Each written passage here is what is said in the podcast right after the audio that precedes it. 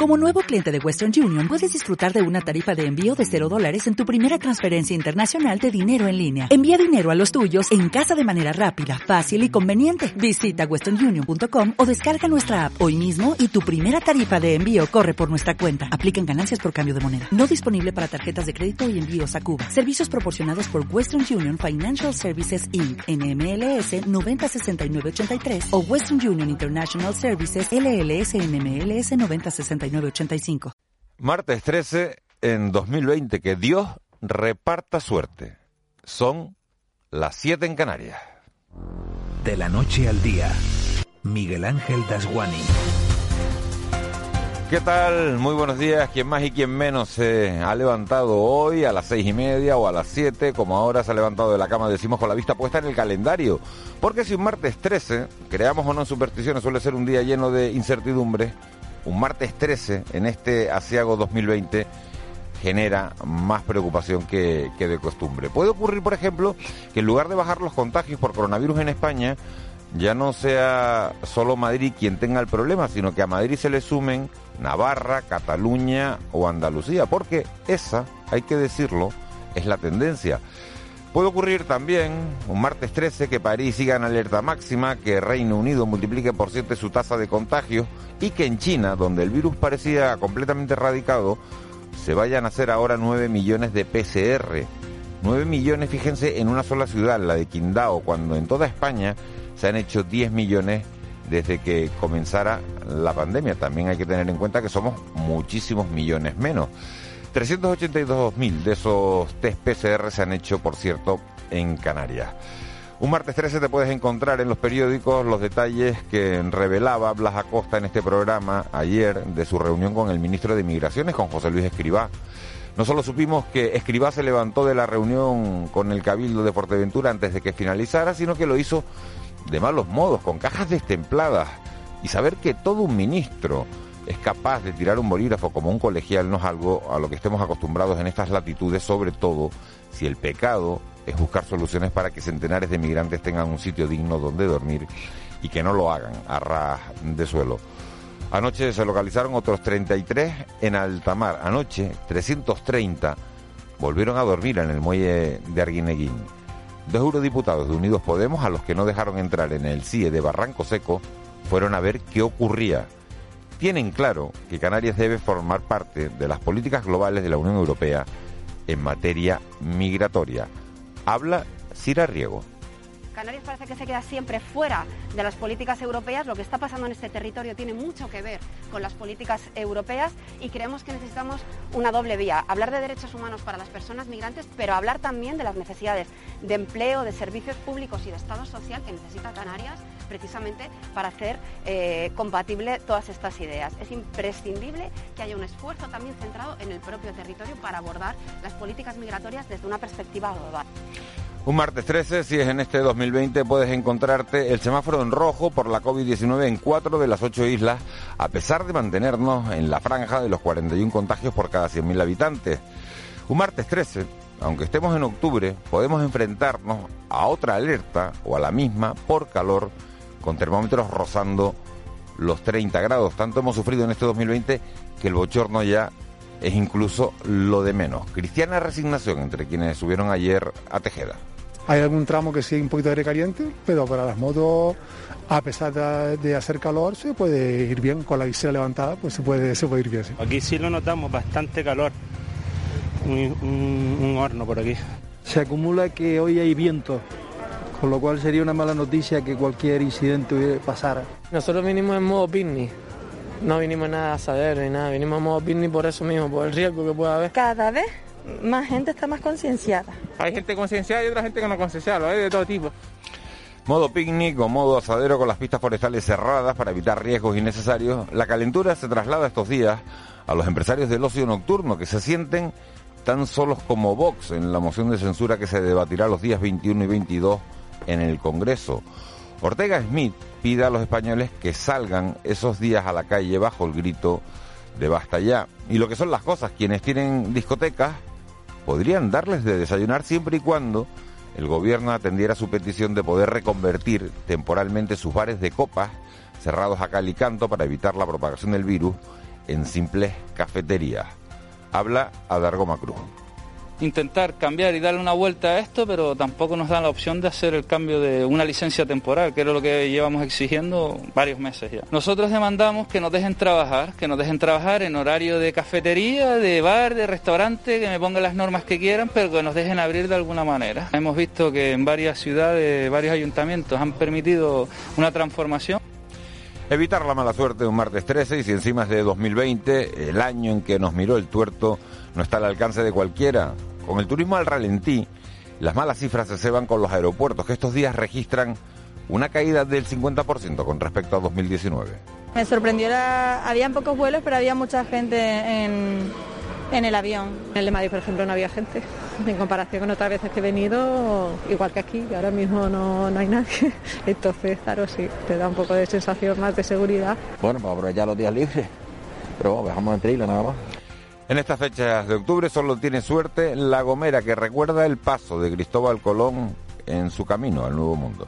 La que acompaña al escudo deja bien claro que se habitualló, cogió, es decir, pues leña, eh, carne y diferentes animales que fueron llevados y que realmente supusieron un hecho único histórico para la colonización de esa nueva tierra que estaba aún por descubrir y que desde entonces quedó esta isla marcada como la verdadera isla colombina. Eso es lo que contaba el historiador Pablo Jerez. Y hay que decir que este martes 13 Ángel Víctor Torres va a explicar en el Parlamento de Canarias los criterios de reparto de los fondos europeos que defenderá en la conferencia de presidentes. Un dinero que debe servir para ayudar a paliar los efectos de una crisis que nadie imaginó. Y todo ocurre mientras los sismógrafos de La Palma siguen sumando terremotos al enjambre sísmico que empezó hace unos días. Aquí nadie es supersticioso, pero como tiemble la tierra un poco más de lo normal este martes 13, a ver quién se queda a verlo. De la noche al día, Miguel Ángel Dasguani. Siete y seis minutos de la mañana, nos vamos ya con los otros titulares del día. Caja 7 te ofrece los titulares del día. Eva García, 140 nuevos casos de COVID en este archipiélago. Sí, Canarias notifica 140 nuevos casos de COVID en las últimas horas. Tenemos 6.950 casos activos epidemiológicamente, de los cuales 57 están ingresados en UCI y 226 eh, hospitalizados en planta. Además, en las últimas horas se ha notificado un fallecimiento de una mujer de 96 años en Tenerife. El presidente canario Ángel Víctor Torres ha insistido en que las islas tienen en este momento la mejor situación sanitaria del país, pero apela a la responsabilidad individual y recuerda que eso puede cambiar en cualquier momento. Ha recordado que estamos en días clave y que no podemos bajar la guardia. No podemos bajar la guardia, he apelado estos días que estamos en puente a esa responsabilidad social, hoy también efectivo, lo vuelvo a hacer. Eh, nada se ha ganado, todo puede darse la vuelta en negativo y nos estamos jugando, como digo, nuestra salud y también nuestra economía. Y son días claves para que países como Alemania, porque llevamos ya una semana eh, por debajo de 50 positivos por 100.000 habitantes, estamos ya cerca de 40 y también por debajo de 100 en 14 días y otros países como ha hecho Chequia, como ha hecho Bélgica, también eh, hagan que Canarias sea un lugar recomendable para viajar. Prohibido fumar mientras se camina por la calle. Es la última medida que ha adoptado el gobierno canario para frenar la propagación del coronavirus y es que si nos cruzamos con una persona que está fumando y tiene el virus, al exhalar el humo del tabaco podría dejarlo en el ambiente y contagiarnos. Por eso se ha decidido prohibir que la gente fume cuando va caminando por la calle. Así lo explica Francisco Rodríguez Lozano, que es el presidente de la Red Europea de Prevención del Tabaquismo en Bruselas. La razón es que, bueno, pues al, caminar eh, se, está expeliendo el humo del tabaco, el humo del tabaco lleva gotas de saliva en las que evidentemente está el virus y parece que ese virus se queda, se queda en el ambiente, en el aire un tiempito, ¿no? Entonces si uno se cruza con alguien caminando, que además al caminar y encima si camina deprisa pues expele más cantidad de, de aire, pues hay un riesgo evidente para la población alrededor. Criterios homogéneos. Hoy en la Comisión Europea se decidirá si se implantan criterios homogéneos para garantizar que el turismo se retome de manera segura. Ángel Víctor Torres, presidente del Gobierno canario, recuerda que España ha propuesto que las decisiones que se adopten tengan en cuenta la situación de cada región y también que se tenga en cuenta la singularidad canaria como región ultraperiférica. También ha recordado que hay que mantener los datos en las islas y vigilar la evolución negativa que están teniendo nuestros mercados emisores como Alemania y los países nórdicos. Mañana martes hay una reunión importantísima de la Comisión Europea en la que se deben aprobar criterios homogéneos de todos los Estados miembros de la Unión Europea para recomendar qué viajar y para eso España propone que no se cierren fronteras, que se regionalicen los espacios, que Canarias tenga una singularidad como región ultraperiférica, que a la cuarentena se le responda de otras maneras, como con test o con PCR, es decir, medidas que espero que mañana sean aprobadas, como digo, en esa Comisión Europea y de Caravana de Vox un 12 de octubre. Ayer se vivió una jornada en la que cientos de vehículos acudieron a la llamada de Vox en Madrid y algunas capitales españolas. El paseo de la Castellana Madrid acogió una caravana convocada en el ámbito nacional por su líder, Santiago Abascal, para protestar por la gestión del gobierno frente a la COVID-19. Una invitación que hacía en sus redes sociales a nivel nacional y en la que en Tenerife participaron cerca de 600 vehículos. Rubén Darío Vega es el diputado de Vox por la provincia de Santa Cruz de Tenerife. Cuando que estemos todos unidos y viva España, que tenemos que estar fuertes. A veces la gente no entiende por qué nosotros movemos tanto la bandera. Estamos cabreados y preocupados porque España está yendo por unos derroteros desastrosos. Dos muertos por accidentes en el mar. En las últimas horas han muerto dos personas practicando actividades acuáticas en las islas, un hombre de 48 años que se ahogaba en Lanzarote y una joven submarinista en Gran Canaria que se sumergió con un grupo para visitar un pecio. Parece que quedó atrapada o desorientada en uno de los camarotes y no pudo salir. Un suceso que habrá que investigar y depurar responsabilidades si las hubiera.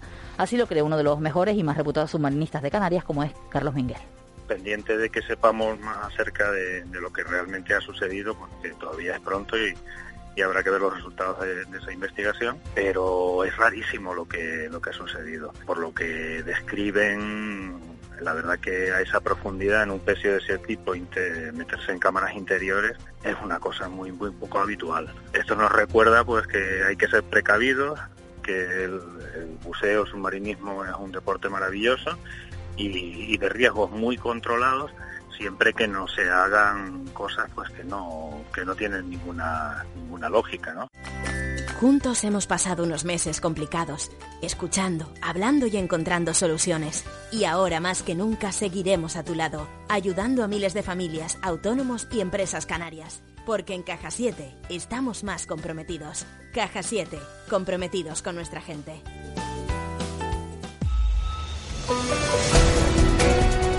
7 y 12 de la mañana vamos ya con la actualidad del mundo del deporte. Vuelve a jugar hoy el Gran Cup, tercer partido de la Eurocup. Juan Luis Monzón, muy buenos días. Hola, ¿qué tal Miguel Ángel? Muy buenos días. Hoy tenemos cita con el baloncesto y con el Herbalife Gran Canaria, que afronta la tercera jornada de la Eurocup, visitando a las cinco y media y en Eslovenia al Cedevita. El objetivo es seguir invicto en esta competición y borrar la mala imagen de la liga. Escuchamos al alero Javi Beira. Tenemos que recuperarnos rápido del partido, tenemos un viaje muy largo con prácticamente un entrenamiento de tiro antes del partido, pero bueno, recuperar sensaciones, eh, intentar seguir invictos en la Eurocup y ir mejorando en los partidos porque no tenemos tiempo para entrenar. No tiene aún competición europea el Iberostar Tenerife Canaria que se centra en la liga y en la posibilidad de firmar su mejor comienzo histórico en esta competición. Para ello debe derrotar el sábado en el Santiago Martín al Juventud de Badalona y firmar así 5 de 5. La baja por ciática de Dani Díaz está dando más minutos a Sergio Rodríguez. Hemos tenido un poco eh, sangre fría y paciencia para, aguantar ese arreón. Eh, y bueno, una victoria más que nos pone 4-0, así que bueno, eh, estamos muy contentos. Vamos con fútbol porque hay preocupación en la Unión Deportiva Las Palmas con la labor de los árbitros. Los amarillos han sufrido tres expulsiones en las cinco jornadas disputadas. En el Club Deportivo Tenerife, por su parte, recordar que los blanquiazules juegan en principio el lunes en Gijón y ante el Sporting. Pero este partido podría haberse trasladado al fin de semana ya que de momento no está permitido jugar el lunes. Y acabamos con la tercera división con nuestro grupo canario, este año dos subgrupos que arranca el próximo fin de semana. Ya tenemos el sorteo del calendario y arranca la liga con dos derbis muy interesantes. En la provincia de Santa Cruz de Tenerife, Clásico Palmero, Mensajero Tenisca y en la provincia de Las Palmas, Duelo Majorero, Gran Tarajal, La Cuadra, Unión Puerto. 7 y 14 de la mañana y estén atentos a la previsión del tiempo si van a salir de casa, Eva García, porque hoy va a haber de todo, va a haber calima, va a haber lluvia, va a haber de todo. Sí, pero que vayan con poquita ropa o al menos ropa ligerita. hombre, Porque hombre, hace calor. pidiendo deseos por la mañana, ¿no? Hace calor, que vamos, que, no- que esta mañana cuando veníamos a- cuando venía a trabajar vi un- una chica nerviosa. con una pedazo de chaqueta de abrigo que yo miré para el, para el termómetro del coche y digo, pero si habían veintitantos grados ya a primera hora de la mañana y llegaremos a los 32 Si tú en tienes ropa puntos de, de Canarias. otoño o ropa de invierno, hay que sacarla. Sí, ¿no? Y después de llover el otro día ya las botitas en la calle.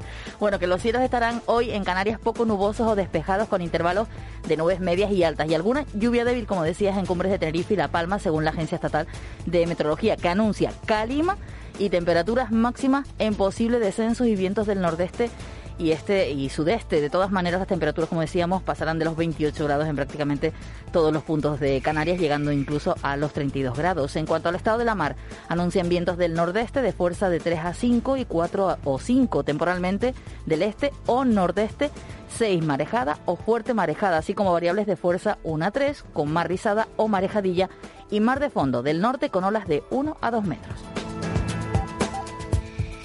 Esto normalmente nos lo cuenta Vicky Palma a las 7 y cuarto de la mañana, pero hoy es cum- el cumpleaños de Vicky Palma. Aprovecho para felicitarla desde aquí. hombre, Y está de, de día libre, no está la situación meteorológica complicada. Nos vamos de la previsión del tiempo a conocer lo que ha ocurrido en las últimas horas a la sala del 112. Carmina Lorenzo, muy buenos días. Hola, buenos días. Eh, ¿Qué tal la situación en las últimas horas? Tenemos que informar que durante la noche han llegado a las costas canarias tres embarcaciones con 129 migrantes a bordo, de los cuales seis de ellos han sido trasladados a diferentes centros hospitalarios con patologías de diversa consideración en algunos casos de carácter grave.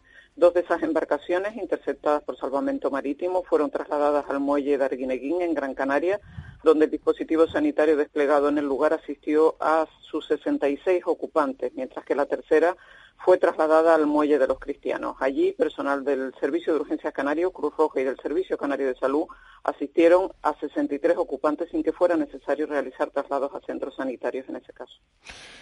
Eh, ¿Algo más, Carmina? No, de resto la jornada ha transcurrido con tranquilidad. Muchísimas gracias por la información. Buenos días. Gracias a ustedes, buenos días. El Contrapunto. Ángeles Arencibia y Juan Manuel Betencur. No puede ser uno. Buenos días, Ángeles. Buenos días. Buenos días, Juanma. Muy buenos días, Miguel Eh, Ángel. no puede ser uno, uno ajeno a esto que acaba de contar Carmina Lorenzo, ¿no? Tres embarcaciones que llegan, 129 inmigrantes y ahí está el drama, ¿no? Algunos eh, eh, en mal estado de salud que han tenido que ser ingresados en centros hospitalarios. Sí, continuará y continúan llegando y continuarán llegando mientras no se tomen pues algún tipo de medida eficaz para, para evitar por lo menos que eh, asuman el riesgo de cruzar el Atlántico en semejantes eh, embarcaciones. Bueno, esta, esta cuestión un poco oscila en cuanto a las cifras, ¿no? Pero hace una semana estábamos en una media de 100 diarios, ¿no? Pues, lógicamente con variaciones. Si uno mira 100 diarios son 30.000 al año. ¿eh? Lógicamente esta, esta ratio no se cumple todos los días. Pero es que en los últimos días estamos comprobando que, que el número incluso se eleva, ¿no? En los tres días del ministro Escriba a las islas, mil. Con lo cual sí es verdad que la cifra de llegadas en, el que se va a poner Cana- en la que se va a poner Canarias de aquí a final de año va a exceder los 10.000. Hombre, Y- yo creo que, que te interrumpí. Perdona. Sí, sí, sí, adelante, sí, por favor. No, levantar la mirada y no solamente, eh, porque nos estamos centrando en el problema de Canarias. ¿Qué hace Canarias con, con, con tantos inmigrantes? ¿Dónde los metemos? Yo creo que hay que elevar la mirada y mm, en la línea eh, de lo que decía esta eurodiputada que mm, antes eh, pusiste un corte, Miguel Ángel, de Izquierda Unida, en la línea de que ir a la raíz del, del- Cira del Riego. asunto, ¿no? diputada Que- Riego. Cira Diego- Riego, que, que eh, realmente es, un- es, una, es una tarea Pero esos son eh, eufemismos, Ángeles. Esas son cosas que se dicen y quedan muy bien, pero el que luego que, no se el que, el que. Vamos a ir Ya, al origen, hombre, venga, claro que no se cumplen, ahí está la cuestión. Vamos a, vamos a financiar un plan Marshall para el desarrollo de África, vamos a permitir que abran sus fronteras, que vamos a abrir nuestras fronteras a sus productos agrarios. ¿Eso lo vamos a hacer? No lo vamos a hacer. Bueno, Entonces, pues a lo mejor habría que lo debatir, a lo mejor es que habría que debatirlo, habría que debatirlo. Sí, vale, sí, sí, se, se debatirá y los ciudadanos votarán eh, y los gobiernos actuarán y, y cambiará algo. Pues no, porque el problema tiene una complejidad enorme que tampoco se resuelve en un año. Entonces, claro, mientras tanto, hay que tomar medidas, digamos, de carácter, por supuesto, de atención digna y también de, vamos, de, de, de contención, de, de contención en origen. Eh, África sufre una sangría, el otro día lo estábamos hablando, decimos, no, es que vienen los más formados. Es que es así, es que al final nuestro sistema económico también quiere a los más formados, no a los menos, ¿no? Con lo cual, bueno, es una visión en cierto sentido neocolonial, ¿no? Que vengan los que saben, los que están preparados, los que aportan aquí, y los otros que se queden allí. Bueno, que desarrollo endógeno vas a producir en esas pero, condiciones. Pero, y que vengan y cómo vienen. Ah, claro. O sea, no es que vengan, ah, qué bueno que vienen. No, el otro día, mira, el otro día había una, una, una un pronóstico del, del, del Instituto Nacional de Estadística que dice que en el año 2035 Canarias contará con 180.000 habitantes eh, residentes más. Todo fruto de la inmigración. Sí, bueno, eso es una tendencia porque, islas. Porque la, eh, la debacle demográfica nos llevan a eso. Sí. Pues hay que pensar todas estas cosas, ¿no? Sí, pero bueno, las soluciones a largo no, no, no, o sea, no, no, no nos permiten afrontar las situaciones a corto plazo, que son muy dolorosas, ¿eh? que generan tensión. La estamos viendo. La estamos viendo en barrios de Canarias, que hay tensión. Lo estamos viendo, ¿verdad?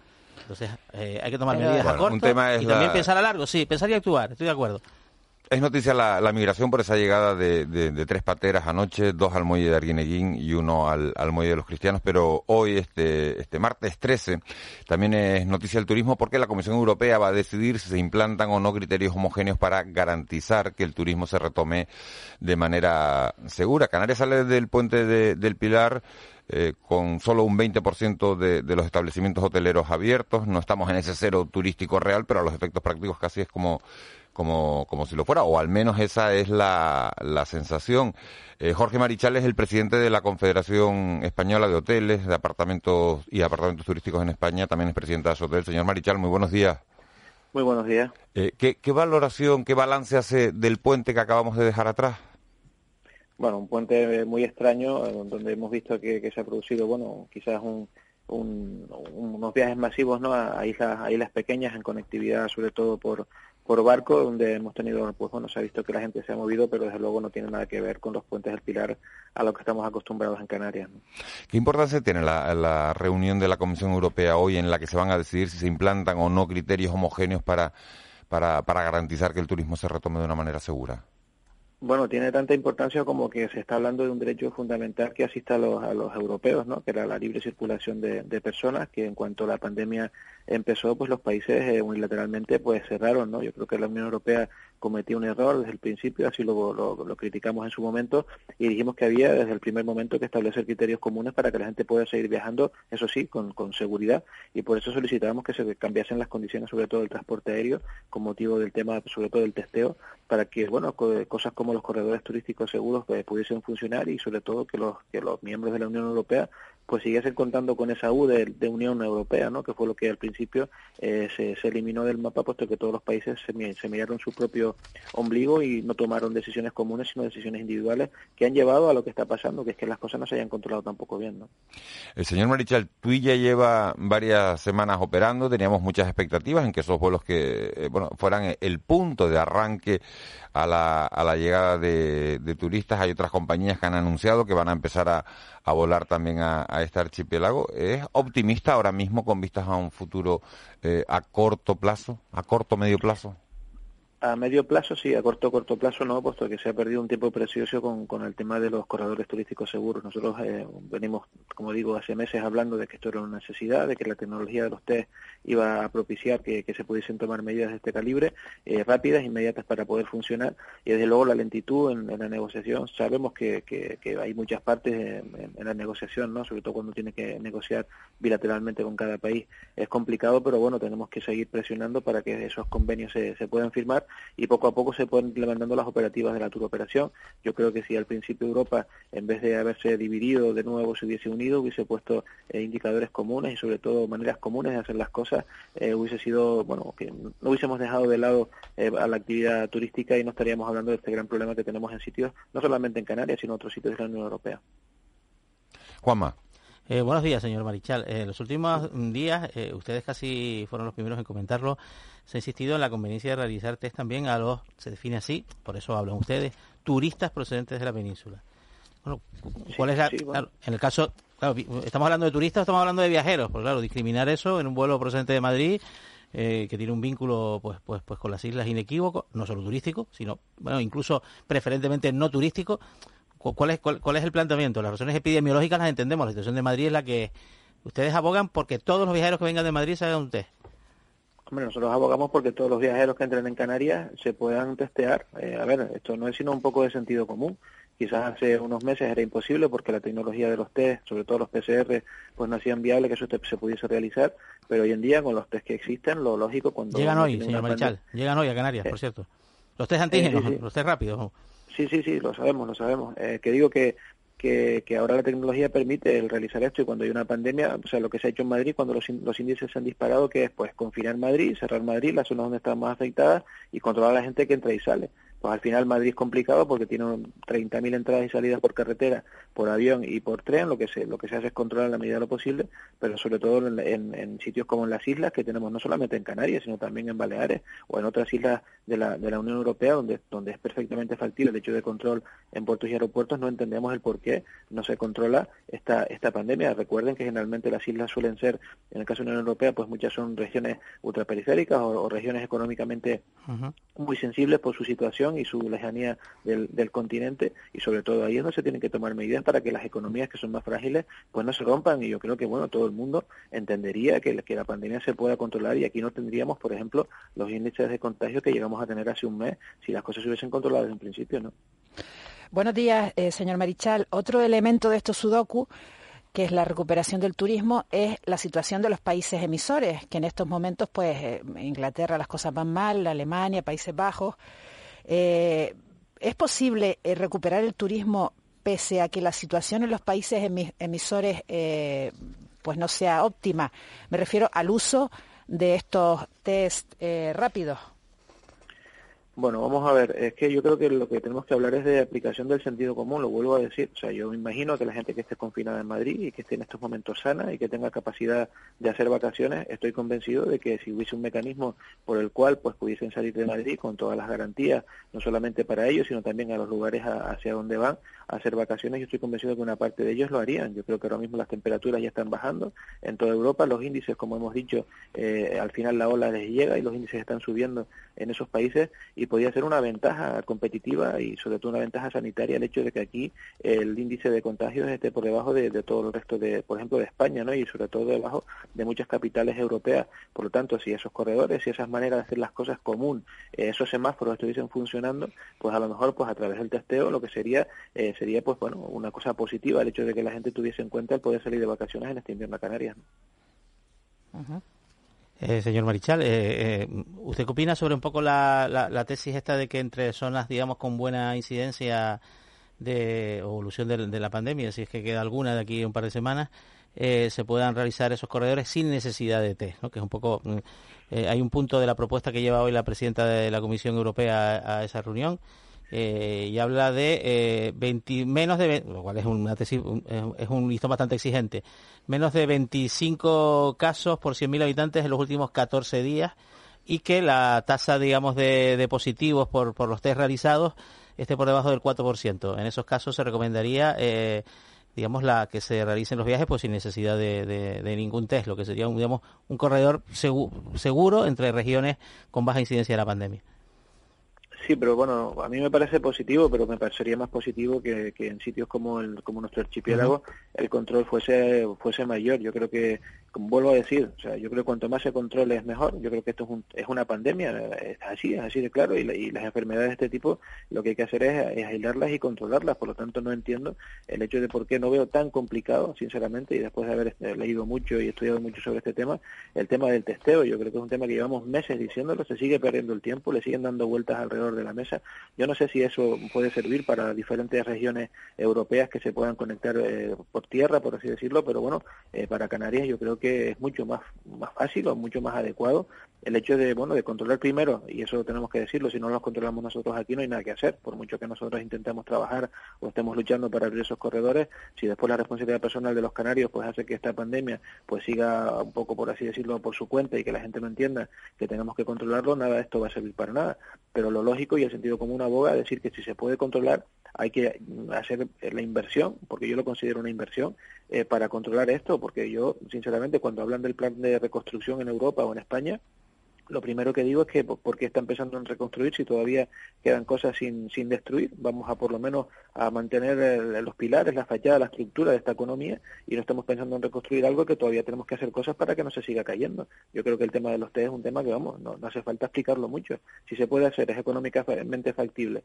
Eh, cuando el 11S cambiaron las, las, circunstancias de la seguridad aérea. Tuvieron, tuvimos que cambiar muchos mecanismos y muchas cosas que, que, que, hacer. Hace poco tiempo, hace un año o un año y medio, recuerdo que en Bélgica se tuvieron que establecer controles por fuera incluso de los aeropuertos antes de entrar por el tema terrorista. O sea, yo creo que la vida va haciendo que las cosas cambien y desde luego el COVID va a cambiar tendencia y va a cambiar manera de hacer las cosas. Es ilógico que no lo hagan ya y que, y que estemos perdiendo un tiempo precioso para economías eh, tan, tan importantes, sobre todo para nosotros como la Canarias. señor Mechal, pues hay turistas que dicen que no quieren test, que si hay que hacer test no vienen y entonces nos quedamos sin turistas también. Sí, bueno, hay turistas que dicen que tampoco les gusta quitarse los zapatos al pasar por los, los aeropuertos y al final pasan. Pues mire, es que como nos estamos sin turistas es ahora, me parece a mí. ¿eh? Señor Marichal, hace, hace unos días teníamos en, en, este, en este programa a Ignacio López, que es el, el secretario general de la Federación de Hostelería de, de Comisiones Obreras, porque convocaba movilizaciones en Canarias por la situación en el, en el sector de, de, la hostelería. Eh, se quejaba de, del abuso por parte de, de los empresarios sobre eh, los trabajos que tenían que hacer eh, los trabajadores. Le voy a poner, si le parece, esas declaraciones que hacía Ignacio López para, para que usted las valore después. ¿Le parece? Eh, una de las patronales, que es la patronal de Tenerife, de lo único que quiere hablar es de la rebaja salarial de, de, los salarios de los trabajadores y las trabajadoras. No les importa nada. Nosotros queríamos hablar de salud, de cumplimientos laborales, de que los comités de empresa y los delegados de personal tuviésemos cosas que decir ante la apertura de, de los establecimientos para que también se contase con nuestra visión y entre todos poder sacar pues conclusiones de, de, en qué condiciones se iba a abrir, pero nos han cerrado la puerta en las narices, tanto una patronal como la otra. Por lo tanto, eh, nosotros hemos intentado resolver este problema. Por supuesto que no queremos que esto afecte a la, al regreso de los turistas y nosotros no lo estamos haciendo para que para que no vengan los turistas. Nosotros lo estamos haciendo porque eh, ya está bien de que cada vez que hay una crisis seamos los mismos siempre los que tengamos que pagar los que tengamos que pagar la crisis. Esto era porque le preguntábamos, señor Marichal, si era el mejor momento para convocar movilizaciones con, con la situación a la que nos estamos enfrentando. Y la respuesta era que, que, que no los oían, que no les hacían caso. Sí, bueno, a mí también me hace gracia el hecho de que sean los únicos que tienen que afrontar, afrontar las crisis, ¿no? Yo, sinceramente, y como empresario le digo que, no son los únicos que no están solos en esto. También estamos nosotros afrontando las crisis, hipotecándonos hasta las cejas para poder mantener las instalaciones, para seguir pagando las hipotecas, para afrontar esas aperturas, esos valientes que, que lo han hecho a pérdidas, y le digo, le puedo decir que son pérdidas bastante importantes, y lo que la gente tiene que entender, y lo vuelvo a repetir, esto les pasa como los de la Unión Europea, ¿no? Están jugando a política mientras se está quemando el monte. No es de recibo, y la gente tiene que entender que en estos momentos un hotelero que vaya a abrir un hotel sabiendo que va a tener una ocupación bajísima, sabiendo que va a tener muchísimos problemas para encontrar esa demanda, sabiendo que está haciendo un esfuerzo para tirar del resto de la economía, se tenga que enfrentar a una, a una subida salarial. Nosotros lo que hemos dicho y lo que hemos solicitado y no lo hemos impuesto es eh, pausar esa subida hasta que la situación eh, mejore. No queremos dejar de, de subir, pero sí queremos que entiendan que la situación, por lo menos por nuestra parte, y en lo que nosotros respecta, no está ahora para eso. Nosotros estamos haciendo, como digo, un gran esfuerzo también por mantener las instalaciones, por mantener el empleo, que es lo importante y la gente es lo que tiene que entender. Esto es una, una crisis de resistencia, aquí se trata de mantener el empleo y hay que hacer todo lo posible para que ese empleo se mantenga. Y con respecto a que ya está bien de que lo paguemos los mismos, le, le, puedo decir y le puedo asegurar que nosotros también lo estamos pagando y lo estamos sufriendo porque además se lo digo en propias carnes y lo que hay que hacer, como digo, es aplicar el sentido común. Hasta el propio gobierno de Canarias ha hablado de este tema y nadie ha dicho absolutamente nada. Yo lo que le pediría a los, a sindicales es responsabilidad, precisamente, en unos momentos muy complicados. Y sobre todo que hay que tener mucho cuidado porque todas las situaciones ayudan y todas las situaciones eh, dejan de ayudar cuando no son cuando no se aplica el sentido común. Y desde mi punto de vista llevan algunos meses jugando eh, jugando demasiado a la política y yo creo que esto va a ser complicado en los próximos meses sobre todo en, una, en unas condiciones y en un futuro en el, en el sector que vemos bastante complicado ¿no? y no es posible arreglar todo esto señor Marichal en una mesa sentadas la, la, las dos partes y no como movilizaciones públicas que era lo que le preguntábamos a, a Ignacio López bueno, sí Ignacio López, bueno, movilizaciones públicas. Me parece muy bien que la gente se movilice y haga lo que quiera, ¿no? sinceramente, nosotros también eh, estábamos pensando incluso en, ese tipo de temas si, los gobiernos o las administraciones públicas no nos hiciesen caso. de momento van haciendo cosas lentamente con el tema de los corredores, con el tema de los test, de los protocolos. Van muy lentos, pero las van haciendo. Por lo tanto, entendemos que seguimos que, eh, que tenemos que seguir presionando. Pero bueno, yo, sinceramente, la, se siguen cumpliendo la misma normativa. ¿eh? Que yo sepa, tenemos el mismo convenio colectivo, lo estamos cumpliendo. Existe la la inspección de trabajo, existen todos los mecanismos de seguridad, los comités de, seguridad y salud de los hoteles. Es más, estamos haciendo inversiones eh, inmensas en temas de, seguridad y además felicitar también aquí eh, al sector, sobre todo también a, bueno, a nuestra gente, a nuestros empleados, porque se, han hecho, están haciendo las cosas bien con respecto a la seguridad en los hoteles. No, no tenemos ningún eh, ningún incidente pues de dimensión en, en, sola España, en, en toda España, pero bueno, digo, apelo a la responsabilidad y que apliquemos el sentido común también aquí. Una última cuestión, señor Marichal. El Consejo Mundial de, Viajes y de Turismo está analizando ahora mismo las propuestas para elegir la sede de la próxima reunión de, alto nivel entre líderes del sector privado y global y ministros de turismo del G20. España se ha ofrecido a acoger esa conferencia en, en La Palma el próximo mes de noviembre. ¿Sería importante? ¿Hay posibilidades? Hombre, todo lo que sea, todo lo que sea traer, eh, poner el foco en Canarias con, un tema tan importante para nosotros que es el turismo, es, bueno, es positivo. Yo creo que la ministra, bueno, fue valiente a la hora de poner eso sobre la mesa. Fue un compromiso también que se adquirió cuando recuerden aquel primer foco en el hotel de, de Adeje. Fueron una de las cosas que, que se habló, que tendríamos que, que bueno, que, hacer Canarias un, un, polo, por así decirlo, de debate en cuanto al, tema de la seguridad y en cuanto al tema de, de, esta, de esta pandemia. Y desde luego, bueno, lo que vamos a hacer es apoyarla y hacer todo lo posible para que se pueda hacer eh, en un sitio, bueno, desde mi punto de ¿Hay posibilidades reales de que eso se produzca? Yo creo que sí, España es líder mundial, somos el país más competitivo del mundo en turismo y bueno, no, no, no tiene por qué ser en otro sitio. Esto es como si, no sé, si hablamos de que si, si, si, te tienes que tomar la mejor, el mejor mojito en, Cuba o, la, mejor eh, caipiriña en Brasil, ¿no? Yo creo que aquí estamos hablando de que, bueno, el turismo es lo nuestro, nosotros sabemos mucho de esto, nos conocen por ello y podría ser totalmente factible, es más, lo hablo y positivo que sea en Canarias. Jorge Marichal, presidente de la Confederación Española de Hoteles y Apartamentos Turísticos. Muchas gracias por atendernos, presidente de Hotel también. Muchas gracias, buenos días. Muchas gracias a ustedes, buenos días. Juan Betancourt nos deja eh, unos cuantos titulares también el, presidente de... Sin duda, ¿no? Eh, vamos a ver, hay una, hay una apuesta del sector hotelero por, por, por, los test, ¿no?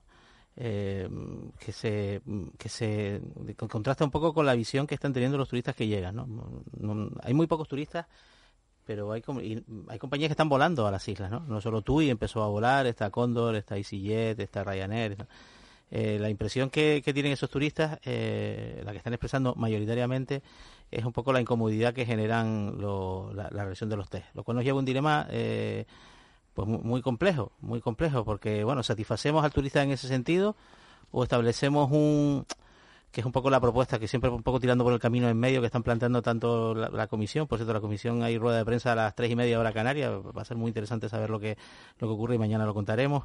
Eh, eh, que es un poco el test voluntario, es decir, aquel pasajero, viajero, turista que por poco por, por, estar seguro se, lo quiera hacer al, llegar, pues, pues podrá hacerlo y luego otro más también en, en, la salida, ¿no? Y vamos hacia una especie de, de, cuadratura del círculo de cómo recuperar mercados generando seguridad. Hay que decir que en los hoteles canarios pues no ha habido brotes tampoco durante eh, la fase que sí tuvimos turismo y al mismo tiempo respetando bueno, vamos a ver un poco ese escepticismo generalizado que hay respecto a los test por parte de los viajeros. A mí me ha interesado, bueno, me ha interesado, me ha parecido eh, una buena argumentación eh, lo que ha dicho respecto a eh, que la vida hace que las cosas cambien, ¿no? Ha dicho esta frase, la vida hace que las cosas cambien, y ha puesto el ejemplo del 11 de los atentados de Nueva York y ha puesto el ejemplo de la crisis terrorista en Bélgica como eh, sucesos que nos hicieron cambiar nuestras fórmulas y nuestras rutinas de trabajar. Nos acordamos cuando nos empezaron a pedir todas aquellas medidas de seguridad, decíamos, bueno, ¿quién va a viajar con estas medidas de seguridad? Qué complicado, ¿no? Y sin embargo las asumimos, las adaptamos y, y, seguimos viajando, ¿no? y, él, y él siempre... espérate, Bueno, espérate, él siempre... Déjame acabar. Él, eh, Marichal siempre, eh, yo le he oído en varias ocasiones decir que lo que tenemos que hacer es adaptarnos a, eh, a convivir con el virus, como han dicho otras muchas personas, ¿no? Y creo que aquí está la clave, ¿no? También me interesa... se habla mucho, se habla mucho, Ángeles, de los resultados de Madeira, que Madeira hizo test y tal. Madeira no tuvo un éxito en su temporada turística. Lo tuvo Algarve, sin test. Sin Sí. Bueno, porque este quizás habrá otros factores además de los test, ¿no? Habrá otros factores que inciden en este tema, ¿no? Porque Yo creo que el fundamental, creo ¿no? que el fundamental factor es aceptar que tenemos que convivir con, con, con este con este bicho, ¿no? Y, y a partir de ahí, pues, eh, eh, eh, eh, aplicar el sentido común, que también lo ha dicho Marichal, ¿no?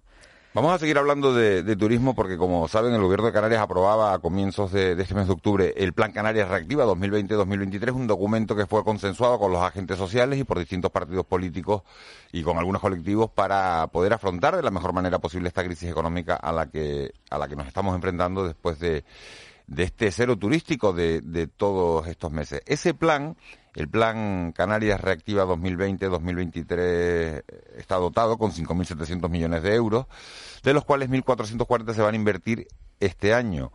En este 2020. La Asociación de Municipios Turísticos de Canarias ha trasladado su deseo al gobierno de sumarse a ese plan de, de reactivación social y económica. Hola, Onalia Bueno, la alcaldesa de Mogán, es la vicepresidenta de esta asociación. Señora Bueno, muy buenos días. Hola, buenos días a todos, ¿qué tal? Eh, ¿Por qué ahora?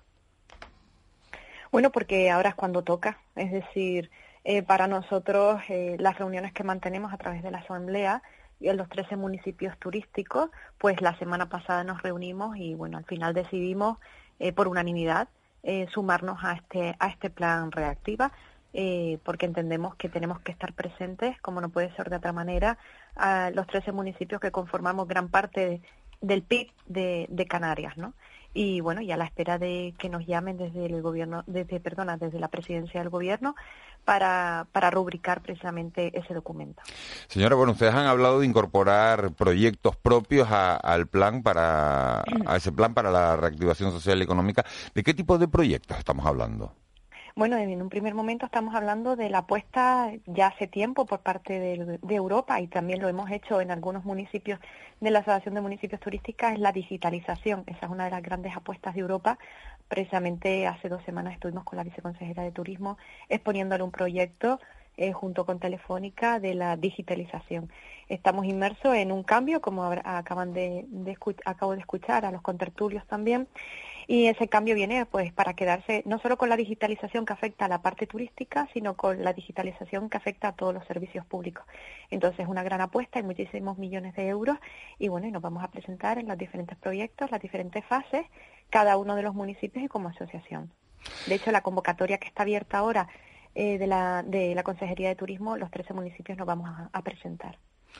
Ustedes han propuesto a la, a la Consejería de Turismo que lidere la, la implantación de, de esos planes de digitalización de los destinos canarios a través del proyecto DTI SAFE de inteligencia turística. ¿En qué consisten esos planes? ¿Una plataforma de, de captación y gestión de datos que permite conectar al sector público y a la empresa privada con Y al turista. y al turista? Sí, Eso sí. le iba a decir con, con visitantes vacacionales. Exacto. Eh, se trata de conocer cuáles son cada uno de los movimientos del turista y en base a eso poder ofertar y acercarnos a, a cuáles son precisamente la idiosincrasia de cada turista que nos visita según el, el- el origen. Entonces, eh, esa es la nueva modalidad. De hecho, hay municipios como puede ser San Bartolomé de Tirajana y Adeje que ya tienen eh, en su día, hace años, se presentaron a la convocatoria de Red.es, donde están inmersos. Por ejemplo, Mogán está en otra convocatoria europea de Welcome To. Y bueno, y algunos municipios ya estamos implementando ese tipo de, de aplicación. Es decir, conocer. Definitivamente se trata de conocer el turista que nos visita en todas sus vertientes, para podernos acercar precisamente los productos que podemos ofrecer a ellos. Eh, alcaldesa, buenos días. Buenos Eh, días. ¿cómo, cómo, se- cómo están contemplando ustedes? Hay, hay una, digamos, una visión común de los municipios turísticos de Canarias respecto a lo que está ocurriendo sobre las decisiones a tomar y la evolución de, de la pandemia, porque claro, entre debates y debates y dilemas, ¿no? que son, son muchos los que tenemos delante como sociedad, pues también las semanas pasan, hay una temporada de invierno que, bueno, que, que ya está lanzada y que no termina de arrancar. Exacto. Es que según con quien hables del sector, eh, unos son más optimistas y otros menos optimistas. Yo, por ejemplo, la semana pasada hablé con varios del sector, varios afectados por el sector que están en primera línea, son los que nos dan la información de primera mano y nos dicen que la temporada está perdida, la de invierno.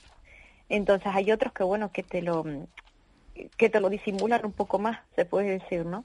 Pero los ánimos no son optimistas, ¿de acuerdo? Y sobre todo porque seguimos hablando de los test, Eh, hoy sale en, los medios de comunicación que AENA prohíbe precisamente realizar los test en, en los aeropuertos y bueno, y al final estamos con este dilema desde el inicio del estado de alarma, cuando se levantó el estado de alarma por parte del gobierno de Canarias, que ha peleado siempre eh, para que los test eh, se implanten, pero no tenemos respuestas positivas por parte del gobierno de España por la, por la parte de AENA, ¿no?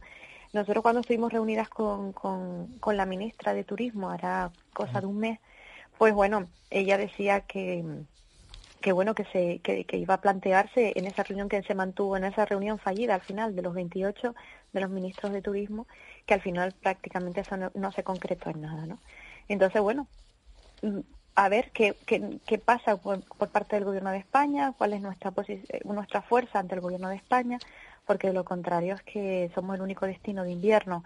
Eh, nadie puede hacernos competencia en ese sentido y la verdad que es una pena dejarlo dejarlo pasar eh, y no aprovechar eh, la temporada de invierno, la verdad. Sí, una verdadera pena, alcaldesa. ¿Cómo es la situación social en, en su municipio? Eh, ¿Cómo es la, la, repercusión en el día a día de, de, la gente que está en ERE, de la gente que ni siquiera está en, en ERTES, me refería, y ni siquiera han tenido esa opción? ¿Cómo es el, el día a día en el municipio? ¿Qué, qué sensación hay? ¿Qué, qué, ¿Hay optimismo? ¿Hay bueno, eh, lo que pasa en el municipio de Mogán prácticamente pasa en el resto de los municipios de la asociación, porque eh, es el mismo denominador común. Entonces, eh, estar expectante, es decir, la gente, si es cierto que el, el, el ERTE ha sido un balón de oxígeno, en, Mogán hay 6.500 personas en el ERTE, al igual que en el resto de los, de los municipios, un gran elevado número en los ERTE, y eso ha dado oxígeno precisamente que se mantengan en el mismo porcentaje. Si bien es cierto que tenemos que darle un, un plus de ayuda a través de los servicios sociales, porque el que tiene el, el, que tiene un ERTE a lo mejor que está en 800 euros o 900 euros, que es más o menos el, el común denominador entre todos, pues eh, que si paga la hipoteca, que si compra y demás, la compra pues le falta algo, ¿no? Y ahí los servicios sociales están para apoyarle en prácticamente todos los municipios de la asociación, que es lo que debatimos siempre los, los alcaldes. Pero mm, la sensación es, de incertidumbre total. Es decir, es que cuándo va a acabar esto, ¿no? Es decir, cuándo se va a poner un punto y final a esto, porque es que pasan los meses y es que todo permanece igual y sobre todo porque la información es muy confusa muchas veces según nos levantemos un día y otro también, porque lo que hablamos antes, ¿no? De si, si ahora los test, después que no te lo deja el gobierno de España, cosa que no, no lo terminamos de entender. Entonces es mucha incertidumbre y desazón en ese sentido. Señora, bueno, estamos hablando con usted de turismo, pero no podemos eh, evitar eh, hablar de, inmigración porque usted visitaba hace unas semanas el muelle de, de y un muelle que ha visitado hace la semana pasada, hace unos días, el, ministro de, de, Migraciones, José Luis Escriba. ¿Qué valoración hace usted de, la visita? Y bueno, la situación no solo parece que no ha mejorado, sino que siguen llegando más, más inmigrantes. Ha sido una, una semana mucho más dura todavía. Exacto. Bueno, con la visita de Escriba yo pensaba que iba a venir con unas conclusiones y con un plan de trabajo ya consensuado con Madrid para dar salida a lo que estamos viviendo de la migración, en este caso en Gran Canaria, en el muelle de Arguineguín. Pero bueno, vino a comprobar in situ lo que le habíamos dicho, lo que le había dicho el presidente del gobierno de Canarias, ante ante la desesperación de la situación.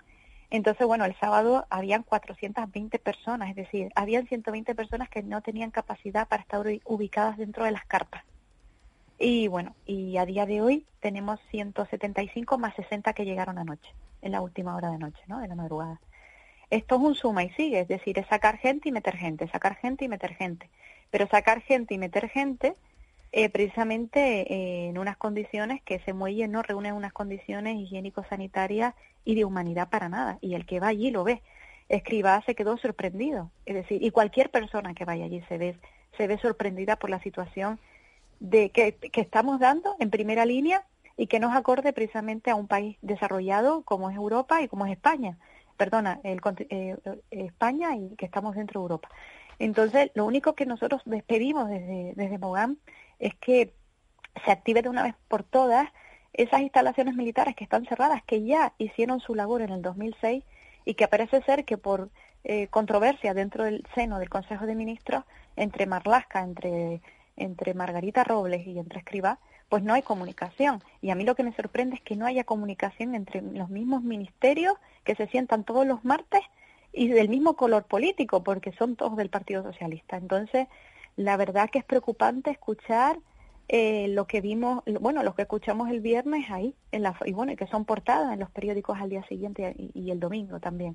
Entonces es preocupante porque no vemos, eh, no vemos la luz al final del túnel y sobre todo para dar unas condiciones dignas a estas personas que llegan buscando otra vida mejor y que no quieren ni quedarse en España ni en Canarias, quieren seguir hacia Europa, precisamente buscando algún familiar, algún amigo que esté pues en otros países europeos. Pero no, está, no estamos a la altura de las circunstancias. ¿eh? España no está a la altura de las circunstancias con este problema. Bueno, bueno, alcaldesa de, de, Mogán, vicepresidenta de la Asociación de Municipios Turísticos de Canarias. Muchísimas gracias por habernos atendido, por haber estado esta mañana en, en De la Noche al Día. Muchas gracias a todos ustedes. Buen día y buena semana. Buen día.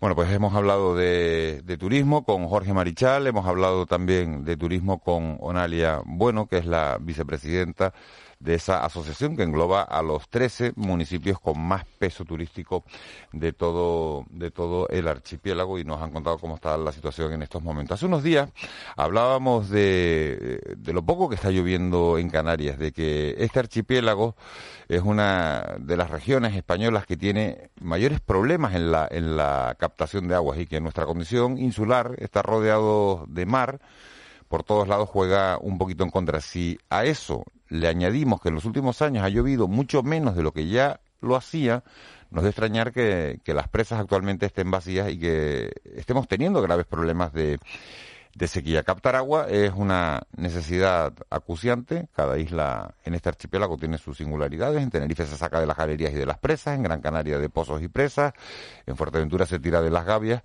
pero hay muchos dramas, por ejemplo, eh, parece que el 70% del agua que se consigue se pierde en el transporte.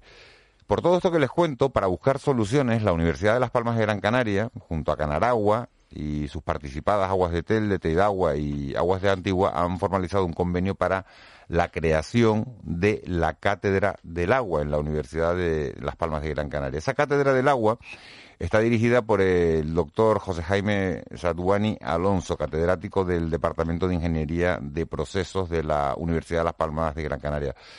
Doctor Saduani, muy buenos días. Sí, muy buenos días. ¿Cuál es el objetivo de esta cátedra? Bueno, eh, yo creo que en primer lugar, efectivamente, como comentabas antes, Miguel Ángel, en nuestra comunidad canaria, de alguna forma, pues ha estado siempre con una especial y comprometida relevancia del, escaso recurso hídrico del cual hemos dispuesto, ¿no? fundamentalmente para todo lo que era el desarrollo social, ambiental y desde luego también económico de nuestras islas. ¿no? Por tanto, siempre hemos sido nosotros unas islas han tenido un carácter estratégico, pero también diríamos un carácter eh, fundamental para eh, buscar ese preciado líquido con tecnologías que, hoy en día nos han permitido pues lograr un poco la subsistencia. Bueno, pues la cátedra se crea básicamente a final de, del año pasado y prácticamente en marzo de, 2020, a pesar de lo de la pandemia, pues bueno, pues conseguimos formalizar la constitución del, del convenio, pero con una finalidad concreta, ¿no?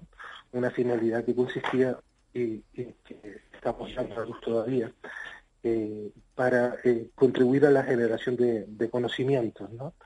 de alguna forma para poder afrontar esos retos y, y los problemas que se plantean al sector del agua en las islas, poniendo también un poco en alza la amplia y la consolidada experiencia que tiene Canarias, tanto desde el ámbito académico como desde el ámbito profesional de sus egresados universitarios, así como también contar con la participación del, del sector empresarial, ¿no? ¿Todo ello para qué? Pues para fomentar y asegurar con otras instituciones y para el resto de la sociedad un modelo eficiente y sostenible de la, de la, del ciclo integral del agua, ¿no? ¿Cuál es la situación actual de, del agua en, las islas y, cuál es la isla que más problemas tiene eh, actualmente? Bueno, a ver, eh, mm, actualmente Canarias eh, está, diríamos, las islas orientales están básicamente sustentadas por, por las tecnologías de desalación, aquellas que captan el agua de mar o el agua salobre y aplican procesos de desalinización para obtener agua de distintas calidades, fundamentalmente de carácter potable y de, en definitiva de abastecimiento público. ¿no? Estamos hablando pues de Lanzarote, Fuerteventura y Gran Canaria. Luego las islas un poco más eh, occidentales, pues bueno, pues tienen, diríamos, una mayor disponibilidad de, de otros recursos naturales, como bien comentabas anteriormente al principio. Pues bueno, pueden tener galerías, pueden tener pozos, que de alguna manera, pues, eh, diríamos, han sido el, principal sustento del agua de, abasto público. Si bien es cierto que en aras de, preservar esos recursos acuíferos eh, de las islas, pues también se ha ido optando por la desalación de las aguas en estas islas occidentales, pues para eh, conseguir también, diríamos, preservar la calidad de las aguas que, que en este momento pues se disponen. Yo diría más que, eh, mm, diría que el problema fundamental en Canarias, en el ámbito de, su, la comunidad, es básicamente el grado de, obsolescencia que podemos tener en alguna de las islas, ¿no? fundamentalmente eh, como consecuencia de que los planes de desalación que se han llevado a cabo desde, los años 80 eh, en adelante, bueno, pues a fecha de hoy nuestras instalaciones pueden tener una antigüedad como mínimo de, de 20 a 25 años, que es el plazo de vida útil aproximadamente de esas instalaciones. Ello, mm, de alguna manera, se ha ido mejorando, eh, profundizando esa vida útil, pero haciendo pequeñas mejoras y ampliando la capacidad de producción. Por ejemplo, la desalinizadora de Las Palmas 3 en la isla de Gran Canaria, en concreto arrancó con 36.000 metros cúbicos día en el año 89, el 5 de octubre, y a fecha de hoy pues estamos alrededor de los 83.000 metros cúbicos día. Es decir, que en el mismo lugar hemos ido ampliando líneas de producción con tecnologías que en un momento eran totalmente punteras, que eran de especial mm, eh, atención para el sector y sobre todo para el resto del planeta, porque venían aquí concretamente para ver cómo se utilizaba esa tecnología para luego ellos poderlos aplicar en lugares que, que también tenían similares o, o problemas idénticos. ¿no? Y en ese caso yo diría que el, principal problema que vamos a tener de cara al futuro es que hay que buscar una, un revamping, ¿no? es decir, una renovación de estas instalaciones eh, con nuevas eh, capacidades para que nos pueda permitir poder afrontar los próximos 25, 30 o 40 años que venideros con una garantía absoluta de, de agua que hasta ahora hemos conseguido con las tecnologías. ¿no? Eh, muy, muy buenos días. Eh, eh, se está hablando mucho de Fondo Europeo de Reactivación, de Recuperación, de Reconstrucción, y se habla de los fines que en Canarias mm, serían susceptibles de, de, acoger esa, esa inversión pública, europea, de trenes, de movilidad. De infraestructuras hidráulicas se habla menos, tanto de las de generación, en este caso agua potable, como incluso de las de residuos, en la cual pues Canarias también tiene un expediente que daría para un programa entero. Eh, ¿Usted ve, digamos, una opción o una oportunidad en, en, este nuevo esquema de inversión comunitaria también para combatir, pues bueno, pues, pues, pues el tratamiento de residuos y la escasez de agua en las islas? es una muy buena observación porque realmente la parte de la gestión de los residuos, como yo les explico a mis alumnos, es la, la parte olvidada, ¿no? Fundamentalmente, ¿no? Es decir, mm, tenemos una una tasa de generación de residuos importante, además al ser isla, pues, pues, tenemos que gestionarlo de forma mucho más eficiente porque no podemos efectivamente, de acuerdo con la legislación, el traslado de las mismas. Y ante esa circunstancia, eh, diríamos, tenemos que, ser ingeniosos para una gestión eficiente. Ahora es la gran oportunidad, ¿no? Ahora es la gran oportunidad de, de buscar más que una gestión eficiente del residuo, sino, mm, mm, diríamos, reducir el mismo para tratar de obtener productos y volver a integrarlo dentro de lo que puede ser una economía circular. Si no lo hacemos y no aprovechamos esta circunstancia, desde luego estaremos los próximos 10, 15 años en las mismas condiciones que estamos y desde luego con, con la tasa de generación y la sociedad de consumo en la cual estamos inmersos, desde luego no, no sería deseable el buenos días, eh, buenos días, señor Saduani. Una, pregunta muy, muy rápida. Eh, ¿Hay que intervenir en, el uso que hace el turismo del agua? Hay una estadística de hace unos meses que indica que un turista gasta 289 litros y un canario 142, es decir, que el turista gastaría el doble de agua. sí, efectivamente el sector turístico es un gran consumidor del recurso hídrico. Y desde luego prácticamente, eh, habitualmente siempre la estadística eh, argumenta que es del orden de 1,5 a 2 veces el consumo de agua del, del, ciudadano de las islas, ¿no? Y claro, ante esa circunstancia, pues eh, desde luego tenemos que pensar que desde el momento en que venga otra vez el turismo, y una vez se finalice el tema de la pandemia, pues tendremos que poner las instalaciones a tope y en consecuencia, pues bueno, si tenemos eh, esas necesidades de recursos, pues habrá que buscar de dónde obtenerlo. ¿no? Don Jaime Salgueni Alonso, catedrático de Universidad del Departamento de Ingeniería de Procesos de la Universidad de Las Palmas de Gran Canaria y director de esta cátedra del agua. Muchísimas gracias por habernos atendido. A ustedes por, por llamar. Muchas gracias. ¿eh? Bueno, pues son las soluciones que se buscan a los problemas del agua en un archipiélago como el que en el que vivimos y que bueno, que rodeados de agua, pero que seguimos teniendo graves problemas de sequía. Nos vamos a ir con las noticias de las 8 de la mañana. Ya está entrando Marlene Meneses por este estudio de radio para hacerles ese repaso a la crónica del día. Y a la vuelta de las noticias de, esa crónica, de ese repaso a la crónica del día, vamos a hablar del tráfico, de la situación del tráfico en las dos capitales y vamos a tener nuestro desayuno de cada día. Hoy va a ser con Inocencio González, el secretario general de Comisiones Obreras en este archipiélago. Oímos los pitos, ahí los tienen, de las 8, las noticias y nos metemos con todo eso.